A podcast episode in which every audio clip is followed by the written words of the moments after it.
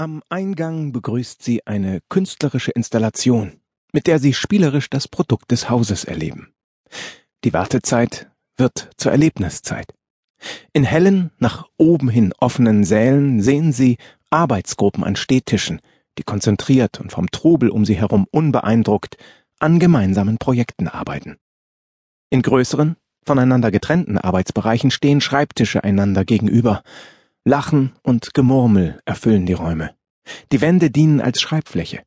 Bunte Post-it-Felder dehnen sich auf ihnen aus, die trotz ihrer Farbenvielfalt einer Ordnung zu folgen scheinen. Dazwischen Separés mit Stehtischen, an denen kleine Teams über eine Sache brüten. Eine schallgepufferte Kabine, in der jemand telefoniert. Ein verglaster Raum, in dem gerade mit einem Kunden eine Stehung stattfindet. Einige der Teilnehmer stehen und lehnen sich an den Tischen an, andere sitzen auf den Barhockern, einer lehnt an der Wand.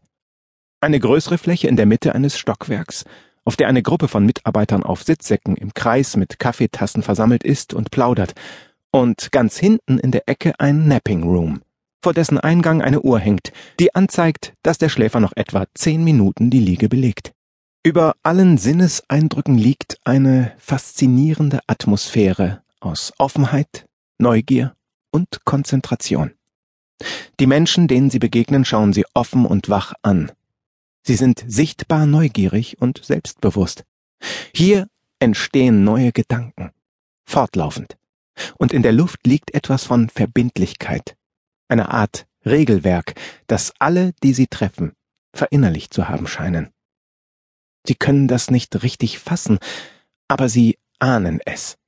Sie haben das Gefühl, sich in einem lebendigen Organismus zu befinden, der nur so strotzt vor Kraft. Ein Organismus, der voller Überraschungen ist und trotzdem einer inneren Ordnung zu folgen scheint. Was ist das für ein Gebilde? fragen Sie sich. Wie funktioniert das? Ein Traum? Schnitt. Eine höfliche Empfangsdame empfängt sie und bittet sie, einen Moment Platz zu nehmen.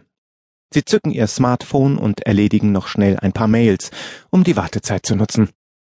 Ihr Gastgeber führt sie durch dunkle, gerade Flure, von denen rechts und links Türen zu Einzel- oder Zweierbüros abgehen, die offen stehen und einen kurzen Blick auf Menschen zulassen, die schweigend vor ihren PCs sitzen und auf ihre Bildschirme starren. Die Türschilder sind mit Titeln und Hierarchiebezeichnungen bestückt. Vorbei geht es an geschlossenen Türen, hinter denen sich Konferenzräume befinden. Ein Raum ist offen, wohl eine Sitzungspause. Sie sehen eine Gruppe dunkler Anzugträger mit grauen Gesichtern, die vom langen Sitzen erschlafft sind und mit schlechter Haltung. Jeder starrt schweigend in sein Smartphone und tippt darauf herum. Ein mit Keksen und Kaffeekannen übersäter riesiger Konferenztisch, vor dem scheinbar bequeme Ledersessel stehen. Die Wände sind akkurat mit schicken im Firmenlogo gestalteten Plakaten bestückt. Sie lesen Unsere Werte. Vertrauen, Transparenz und Ergebnisorientierung. Unser Führungsleitbild, wir kommunizieren zeitnah, offen und ehrlich. Wir bringen unsere Mitarbeiter zur Wirkung. Wir sind Vorbild. Sie fühlen austauschbares, nichtssagendes Geschwafel. Stolz berichtet Ihnen Ihr Gastgeber von dem gnadenlos ehrlichen 360-Grad-Feedback für seine Führungskräfte, das er gerade eingeführt hat vom Grading-System, mit dem er die Leistung der Führungskräfte endlich objektiv messbar gemacht hat.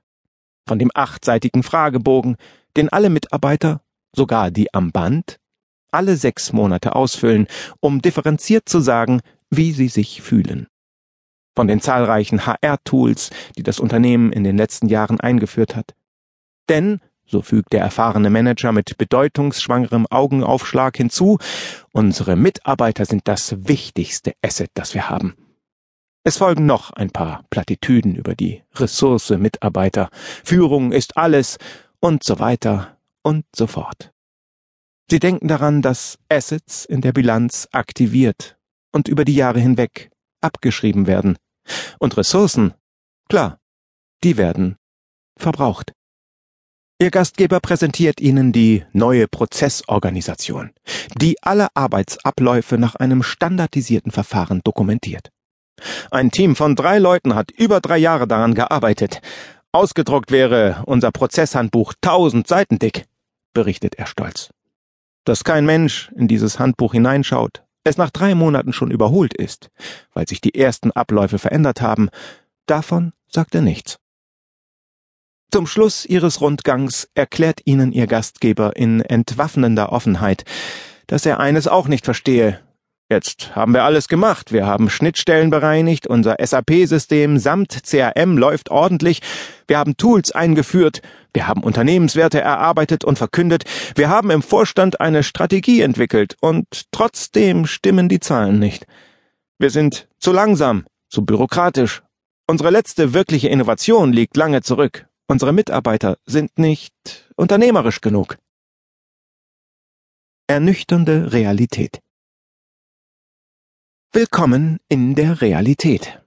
So sieht es aus in unseren Unternehmen, im besten Fall. Wir packen Menschen in Kästchen, versuchen Abläufe zu standardisieren, schreiben Prozesse mit dämlichen grafischen Darstellungen, die keiner zur Kenntnis nimmt, erfinden aufwendige Messverfahren und wundern uns, dass wir zu bürokratisch sind. Wir führen Matrix-Organisationen ein und stellen fest, dass die nach innen gerichteten Organisationsdebatten von Einzelinteressen, Schuldzuweisungen und Grabenkriegen geprägt sind.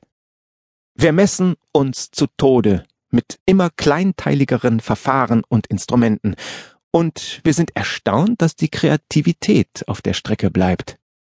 Damit wir planbar und möglichst risikofrei Innovationen generieren, führen wir Innovationsabteilungen und Prozesse ein. Doch genau damit ersticken wir jede Innovation. In unserer Gier nach Sicherheit orientieren wir uns an Standards, folgen blind Zertifizierungen und normieren unsere Unternehmen bis zur Bewegungsunfähigkeit. Wir verkünden Unternehmenswerte, hängen sie in den Fluren auf und spüren dumpf, dass diese wolkigen Gebilde nicht das Papier wert sind, auf dem sie stehen. Wir beschäftigen uns mit großer Hingabe und gewaltigem Zeitaufwand mit uns selbst.